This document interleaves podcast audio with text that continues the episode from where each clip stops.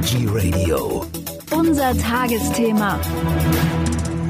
Der folgende Beitrag wird präsentiert von iChock, die vegane Schokolade, die das Zuhören versüßt. Am Mikrofon ist Michael Kiesewetter. Ich freue mich jetzt ganz besonders, hier im Studio zu begrüßen Annemarie Heil von Kale Me. Herzlich willkommen bei uns. Vielen, vielen Dank. Ich freue mich auch sehr, hier zu sein. Kale Me ist ein Unternehmen, welches Säfte herstellt. Und äh, was mich natürlich besonders interessiert, Sie haben ja eine bewegte Geschichte hinter sich. Wie ist es zu Kale and Me gekommen? Ja, genau. Kale Me stellt Säfte her. Das wusste ich tatsächlich vor zehn Jahren noch nicht, dass ich irgendwann mal äh, so, ein, so ein Unternehmen innehabe. Ähm, ja, meine Geschichte. Ich bin heute 33 Jahre alt Mhm. Ähm, habe BWL eigentlich ursprünglich studiert, wollte nach meinem Studium ins familiäre Unternehmen eigentlich ursprünglich einsteigen, habe das auch gemacht, äh, wollte da eigentlich nur für ein Jahr bleiben, um dann meinen Master zu machen, um mich zu orientieren, in welche Richtung möchte ich mich eigentlich so weiterentwickeln.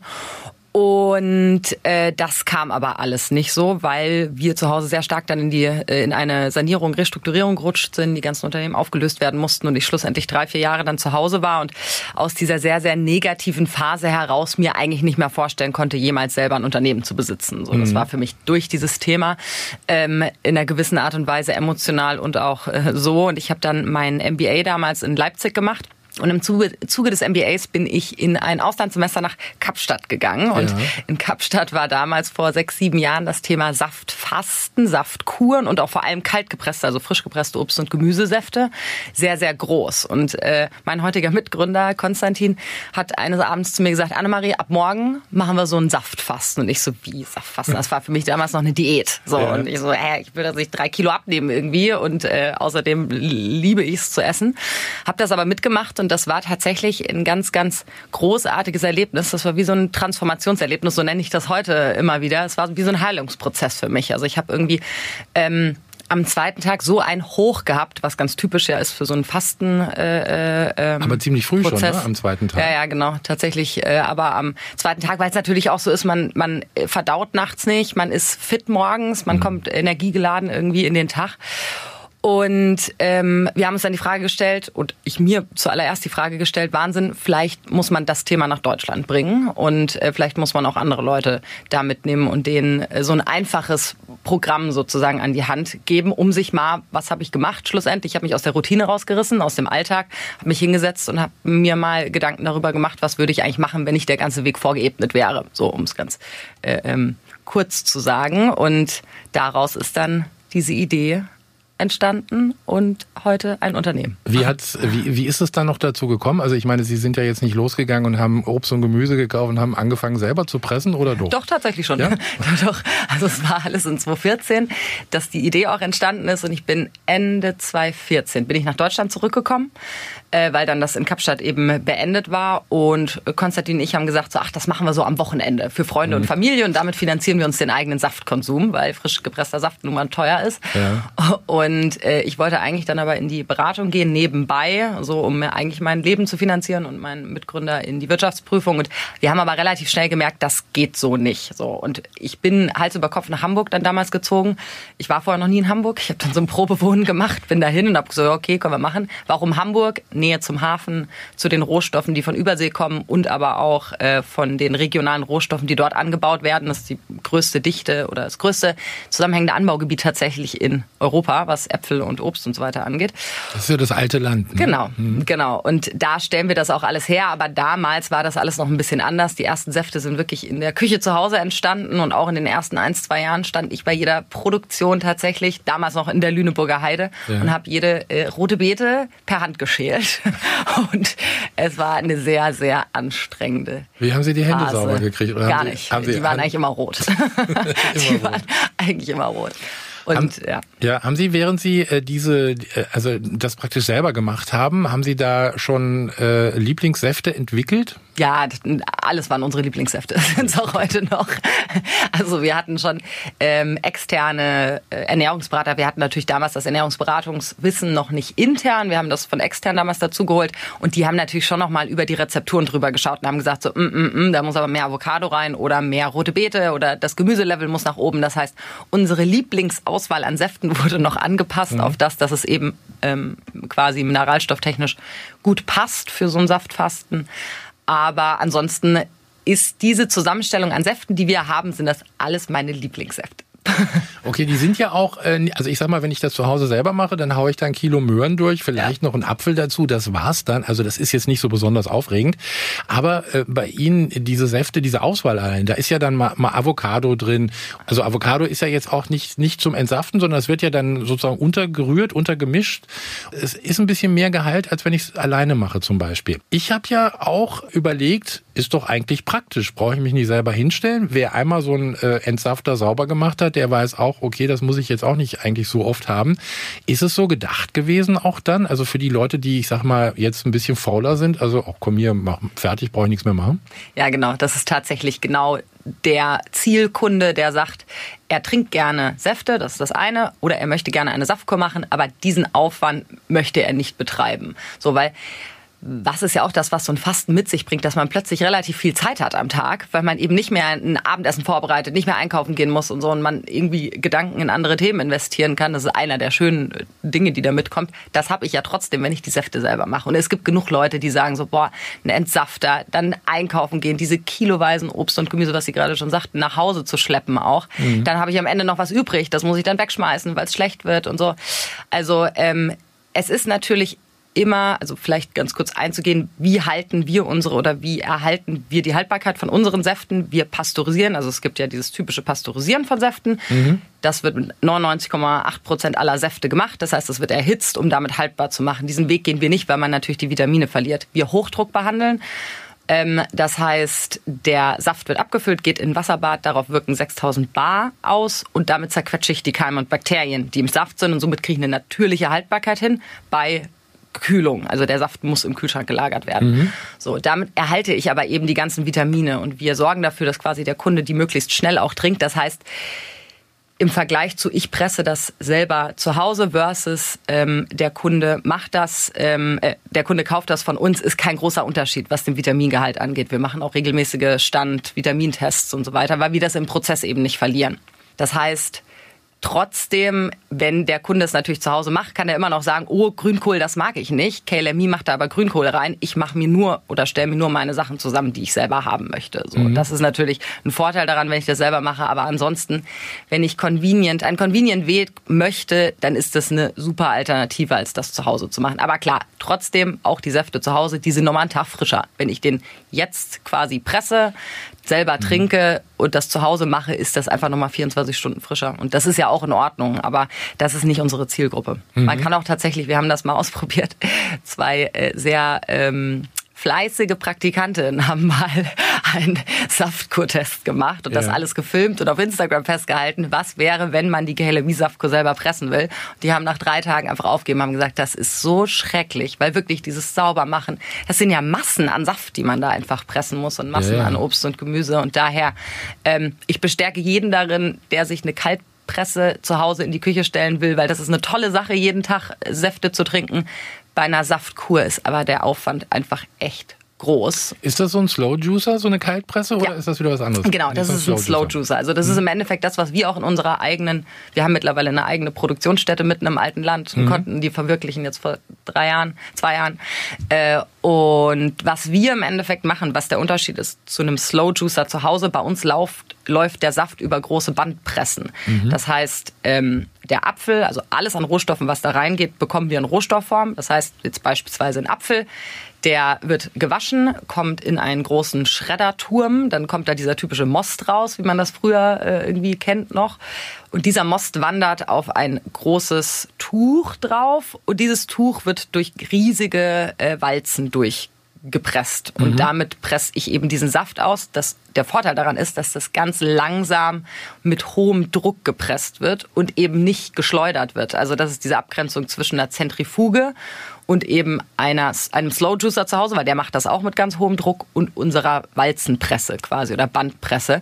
Bei, einer, bei einem Zentrifugalpresse oder bei einem, sagen wir mal, Mixer, wenn man sich einen Smoothie machen will, der jetzt nicht so im höherpreisigen Segment ist, da, ähm, oder gibt auch ein paar gute im niedrigerpreisigen Segment, aber auf jeden Fall einen guten Slow Juicer beziehungsweise guten Juicer und einen guten ähm, Mixer unterscheidet sich eben insofern, dass die äh, Enzyme, die im Saft drin sind und die Vitamine nicht zerstört werden mhm. durch zu hohe Reibung. Das ist das Problem meist. Also bei einer Zentrifugalentsafter kann man sich ja vorstellen, der Apfel geht rein, wird zur Seite geschleudert sozusagen und ja. dabei gehen einfach schon Vitamine verloren. Und man geht da so von 30, 40 Prozent aus. Das ist schon viel, wenn ja. man ähm, genau das zu Hause macht. Aber deswegen ein guter Slow Juicer, das ist super. Und da kann man auch nicht alles mitmachen. Also ich glaube, meiner hätte da Schwierigkeiten, wenn ich da Grünkohl reinmachte. Das ja, würde irgendwie gar nicht gehen. schwierig. Ja. Und äh, oder auch, äh, ich sag mal, ähm, äh, Blaubeeren zum Beispiel. Das ist ja. ja. ist ja eigentlich auch ein eher feinere feinere Frucht. Das also das das das haut er irgendwie dann gleich hinten raus und äh, da kommt gar kein ja. Saft äh, bei durch. Ne? Ja, Blaubeeren funktioniert tatsächlich bei uns auch nicht. Okay. Aber wir bringen jetzt wahrscheinlich einen äh, Drink Ende des Jahres. Es kommt nämlich eine äh, komplette Gemüsesaft. Wollte gerade sagen, da gibt's was Neues, ganz ah. spannend, weil vielleicht müssen wir das vorher noch sagen. Also wir haben ja auch äh, mit letztens mit unserer Frau Dr. Petra Bracht gesprochen, mhm. die ja auch über diese Saftfasten äh, gesprochen hat und die hat ja auch noch mal betont, also wenn man sowas macht, dann also am, am besten wäre Gemüse. Also Obst kann man könnte man vernachlässigen, aber ich meine, es schmeckt natürlich auch gut, kann man jetzt auch nicht anders sagen. Aber so, so mit ganz Gemüse wäre die völlig einverstanden und das kommt jetzt bei Ihnen, ne? Ja, genau. Ja, der, der Hintergrund ist tatsächlich der, wir sind vor sechs Jahren gestartet. Frau Dr. Bracht sagte ja auch so, vor 15 Jahren haben sie ihre Kollegen noch angeschaut, Fasten, oh mein mhm. Gott, so ungefähr. Mhm. Und wir kamen vor sechs Jahren mit dem Thema, wir haben es extra schon Saftkur Juice Cleanse genannt und nicht Saftfasten, damit ja. man eben da nicht in diese Kerbe am Anfang reinkommt und vor allem, damit man auch die junge Bevölkerung auch mehr mit anspricht.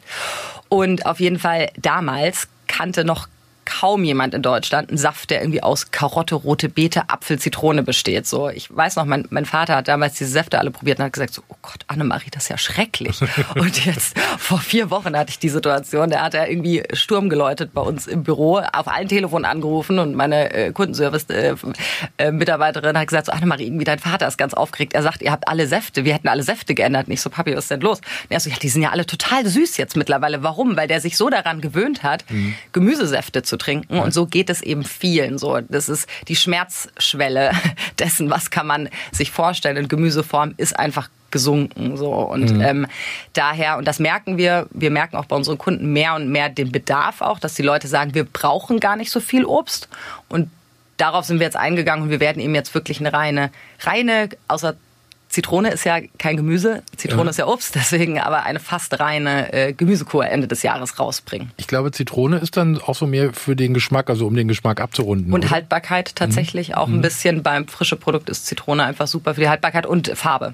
Was gibt's dann für Gemüsesäfte? Also Kann man das schon sagen? Oder ja, ist natürlich schon, noch so ein bisschen Überraschung, aber es okay, wird grün, orange, rot und äh, also, lila werden. Also dann würde ich mal vorschlagen, dann sage ich mal, also Grünkohl, äh, Orange, ach nee, Orange ist ja jetzt kein Gemüse. nee. so, so geht schon los. Was ist denn, was gibt's denn? Orang eine orange Paprika vielleicht, aber ist jetzt auch eher selten. Und lila, da fallen mir jetzt nur lila eine Kartoffeln ein, also mehr. Okay, eine Sache verrate ich. Das Orange hat was mit Halloween zu tun, da wir gerade aus dem ah. Halloween-Wochenende rauskommen. Okay, da werden jetzt die Kürbisse schon gestapelt, die dann demnächst entsaftet werden. Genau, die werden jetzt nicht mehr ausgestochen.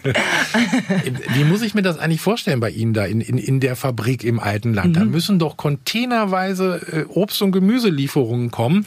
Also das, das sind doch Massen, die da gepresst werden, oder? Ja, also wir verarbeiten ungefähr, also vielleicht so von der Größenordnung ein paar, paar Zahlen vom Unternehmen. Also wir sind jetzt so 25 Mitarbeiter. Mhm. Die meisten sind natürlich, unser Vertrieb ist unser Marketing. Wir sind 95 Prozent online basiert. Äh, das heißt, der Vertrieb ist größtenteils das Marketing. Wir haben sehr viele Leute natürlich da, die im Online-Marketing tätig sind. Und in der Produktion arbeiten vier Mitarbeiter. So und ähm, da kommen pro Woche in etwa so vier, ja, so vier Tonnen Obst und Gemüse verarbeiten wir in etwa pro Woche vier bis fünf. Ähm, Genau, so und dann bunt gemischt. Also Das wir, sind schon ganz schöne Zahlen, ja. ja, das ist schon ganz schön viel. Also Wo kommt das her, das Obst und Gemüse? Also achten Sie da auch auf Regionalität? Ich meine, nun wächst jetzt nicht alles da in, in Hamburg an der Elbe, aber äh, wo kommt's her? Genau, das ist tatsächlich einer unserer Kernwerte. Also wir haben so zwei Sachen, die wir von Anfang an immer schon kontinuierlich weiterentwickeln. Das, das Thema eins Regionalität, Mhm. deswegen auch wirklich der Bau einer eigenen Produktionsstätte im alten Land. Die haben wir auch nicht alleine gebaut, sondern die haben wir mit der Elbe Obst ähm, Ja. gemeinsam gebaut. Das ist eine große Erzeugergemeinschaft da in der Region, äh, die aus ähm, vielen Landwirten besteht. Und die haben sich an der Produktionsstätte mitbeteiligt, haben uns geholfen, technisch gesehen das aufzubauen. Und äh, wir machen mit der äh, Elbe Obst eben Austausch, Workshops und so weiter, weil wir natürlich nah an diesem Online-Thema dran sind. Und damit haben wir natürlich eine ganz andere Nähe zur Region hinbekommen über die Landwirte. Das ist das eine Thema. Wir haben jetzt sogar unser ähm, Lager mittlerweile auch ins alte Land gezogen. Das, war, das ist ein Herr, der war ehemals äh, Apfellandwirt. Und der hat vorher so ein bisschen Apfelversand gemacht in so Paketen und der hat, der hat jetzt unsere 1500 Pakete pro Woche noch mit äh, aufgenommen quasi und verschickt das jetzt auch aus dem alten Land. Also das ist ein Super. großes Thema von uns. Und Rohstoffe mäßig, ähm, da sind wir ein bisschen anders gestartet, als wir heute aufgestellt sind. Wir haben, ich dachte am Anfang noch, okay, wir brauchen Vitamin C in den Säften, lass uns da Zitrone und Ananas so ungefähr reingeben. Heute weiß ich, Sachen wie äh, Sanddorn ist ein viel tollerer Rohstoff, der in der Region wächst, der viel mehr Vitamin C inne hat. Man kann da nicht von einem Tag auf den anderen alle Säfte ändern. Und somit machen wir das Schritt für Schritt. Also wir haben zum Beispiel unseren Saft Nummer drei, ähm, der aus äh, Avocado, Spinat und Birne heute besteht, der war früher mit Ananas. Da sind wir jetzt auf Birne umgestiegen aus dem alten Ja. Land. Also wir sind so von der Quote her, würde ich mal sagen, im Schnitt mittlerweile bei 75 Prozent aus der Region oder aus Deutschland. Und sowas wie Avocado, Ingwer, klar, das kommt alles noch im Ausland. Aber auch da setzen wir sehr, sehr hohe Anforderungen dran. Wo genau kommt das her? Kennen wir die Landwirte? Wie können wir uns am besten Fall absichern durch Zertifizierung? Weil wir sind nämlich zum Beispiel auch, das haben Sie ja auch bestimmt gesehen, wir haben nicht pauschal auf allen Säften das Biologo. Warum? Weil wir immer anhand des Einzelrohstoffs entscheiden, ist das, ist an für diesen Rohstoff, der Rohstoff eben aus der Region, der bessere, kriege ich die Anzahl an Biorohstoff in der Region oder müsste ich aufs Ausland zurückgreifen? Und da steht bei uns immer Regionalität und Nähe vor äh, Ausland und äh, irgendeine Zertifizierung. Sie haben äh, mitgebracht, schon mal vielen Dank, äh, so Shots. Also das ist jetzt so ein Ingwer Double Shot und dann haben wir einen Kurkuma Shot. Das ist ja auch eine ganz äh, klasse Geschichte, weil Ingwer ist ja auch irgendwie ein bisschen schwierig. Ne? Also wenn ich kann mir jetzt vorstellen, den möchte ich jetzt nicht selber pressen, da brauche ich ja Massen an Ingwer, bis ich mal so, einen- so einen Stimmt, Shot ja. zusammen habe. Und das ist ja jetzt äh, ganz praktisch. Das, ich kann mir vorstellen, dass das auch ganz gut läuft. Also auch zu äh, Erkältungszeiten oder so. Ne? Mit, mit so einem Shot kann man ja schon eine ganze Menge machen. Apfel, Total. Apfel, Ingwer, Zitrone ist ja, ist ja lecker. Ja, den kann man sich auch mal gut äh, in, der ist schon relativ scharf, so wie er jetzt ist. Wir haben den, den Ersttest haben wir damals, äh, also wir machen natürlich immer quasi einen Ersttest von der Produktentwicklung her, dann wird so eine kleinere Produktion gemacht und so weiter.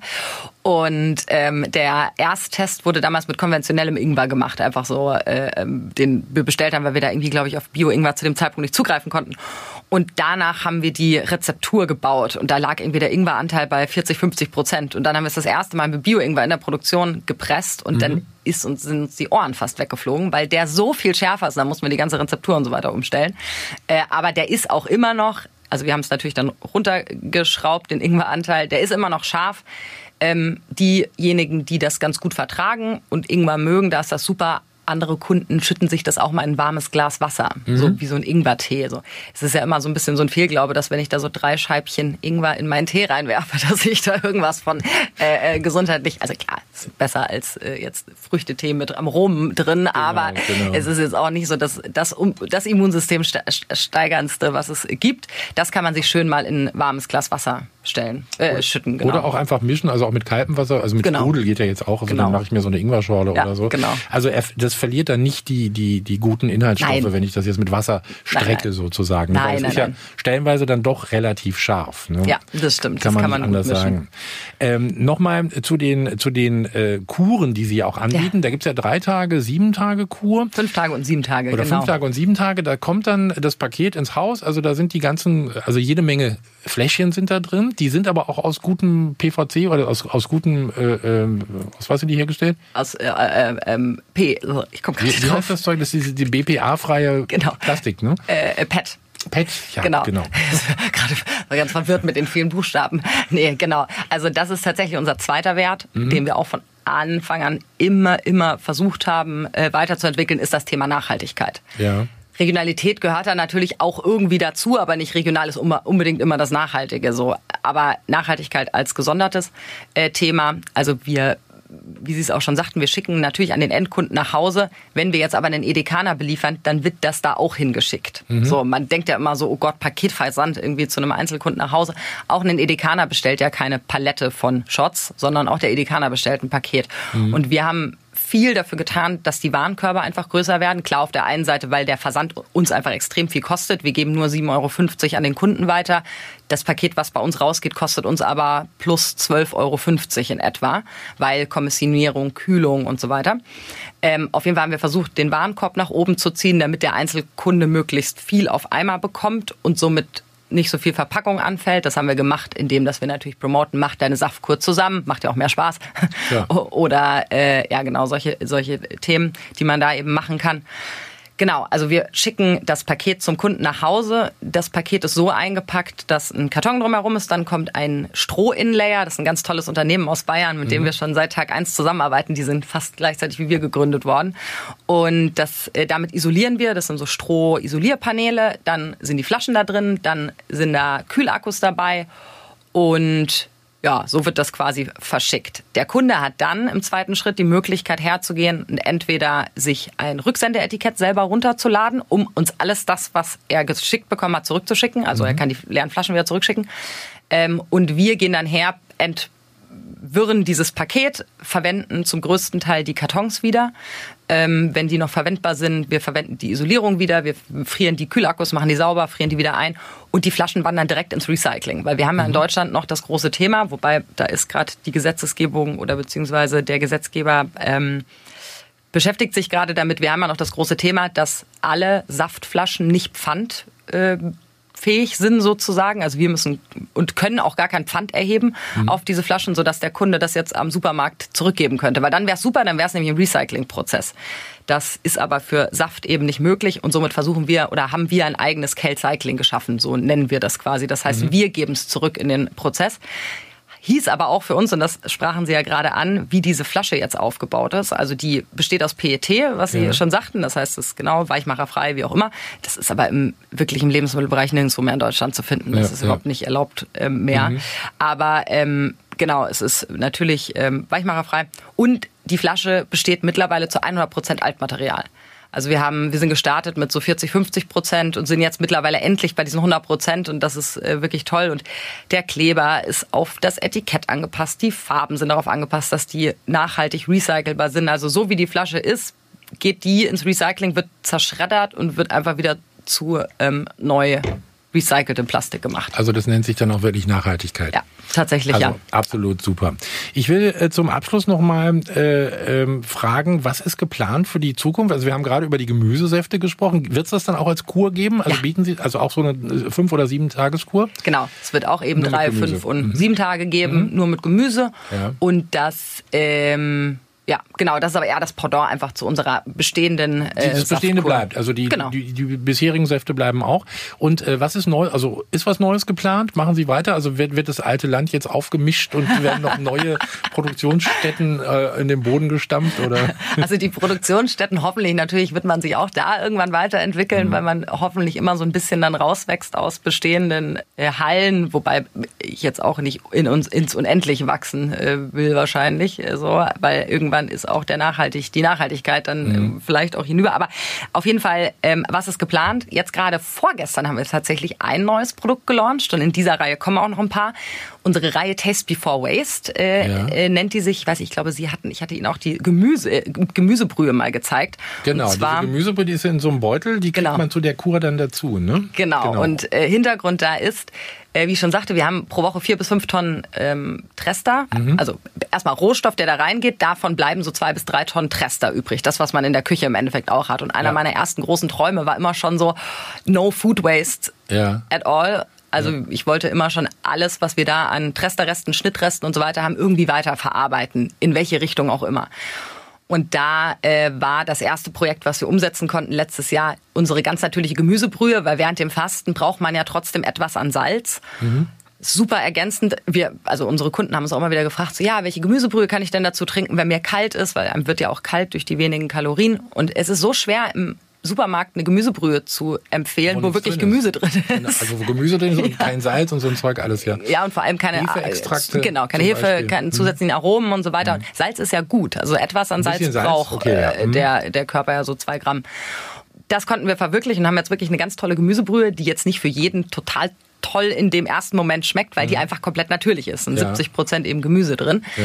Aber die konnten wir verwirklichen, äh, verwenden da jetzt schon unseren ganzen Grünkohl und den Spinat. Der wird getrocknet. Äh, das ist ein relativ teurer Prozess, aber ist halt so. Also der wird getrocknet, geschreddert und vermahlen und dann mischen wir das selber an. Das zweite Produkt, was jetzt rauskam, ist unser eigenes ganz natürliches Müsli. Wir haben jetzt ein mhm. Karottenmüsli und ein Schokomüsli herausgebracht, weil wir dafür den, den Trester von dem, der Mandel, vom Mandeldrink verwenden ja. quasi. Äh, auch ein ganz tolles Produkt. Das haben wir jetzt gerade vorgestern gelauncht.